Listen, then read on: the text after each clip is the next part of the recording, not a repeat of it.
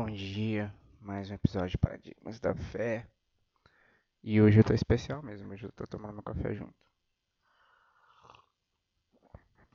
É... Já falei um pouco sobre os paradigmas da fé, né? Uma série que eu estou falando sobre um pouco dessa busca pela fé genuína, sabe? Em caos dessa busca de fé. E dessa crise que eu tive com a fé meio mágica desses pastores coaches que infelizmente passaram por aí. Pela minha existência, não sei. E eu percebi que todas as coisas foram organizadas na casa, quase tudo está começando a entrar na sua vivência comum, na nova casa. Eu percebi que, que, que as coisas tem o seu tempo, sabe? Todo tipo de crise tem o seu tempo. E vão entrando no eixo. É... Ontem eu vi um. Ontem eu e minha esposa vimos um filme chamado Pior Vizinho com Tom Hanks. Que eu achei brilhante a história do desse filme. Uma história sobre. sobre uma busca de um novo propósito, né? De uma nova existência. O o nome do filme em inglês é The Man Called Otto, um homem chamado Otto, né? Que é a história do Otto Anderson, que ele perde a esposa, Sônia.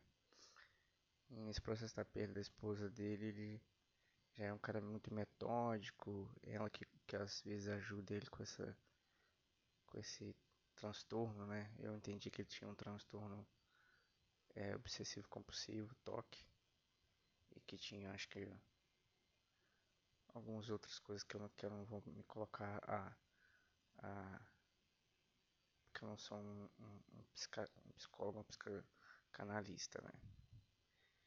É, ele também tinha alguns outros problemas e ele decide é, acabar com a própria vida, né? É, pra encontrar com a esposa. Eu não vou contar o filme todo aqui, que o filme é muito bom, assistam. Pior vizinho de todos. O The Man Killer Otto. Que é uma história brilhante, que ele acaba encontrando um propósito para ele sem esposa. E é muito filme, o filme é muito lindo com você vê a história dele com a esposa, a história do porquê.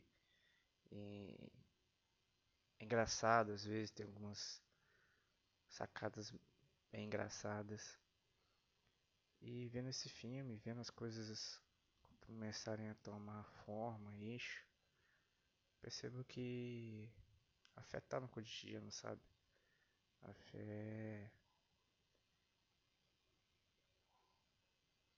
Nossa, e a ação divina de Deus tá fazendo as coisas caminharem ao seu fluxo normal, sabe? Depois dessa tempestade. Tempestades não vivem, duram para sempre.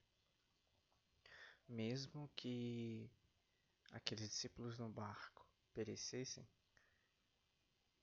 eles sabiam que Jesus Cristo estava no barco. E a tempestade não durou para sempre. Mesmo que Jesus tenha acalmado a tempestade, aquela tempestade no fluxo normal também não ia durar para sempre. Talvez eles não iam perecer. Até porque Jesus Cristo sabia do seu propósito e ele estava no barco, né? Ele não sabia que eles não iam morrer ali. Mas às vezes é difícil perceber os desígnios de Deus, mas a tempestade passa. Toda mudança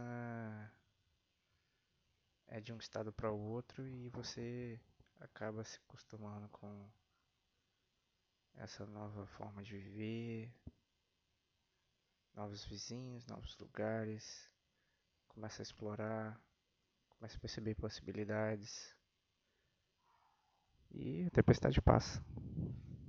A tempestade passa.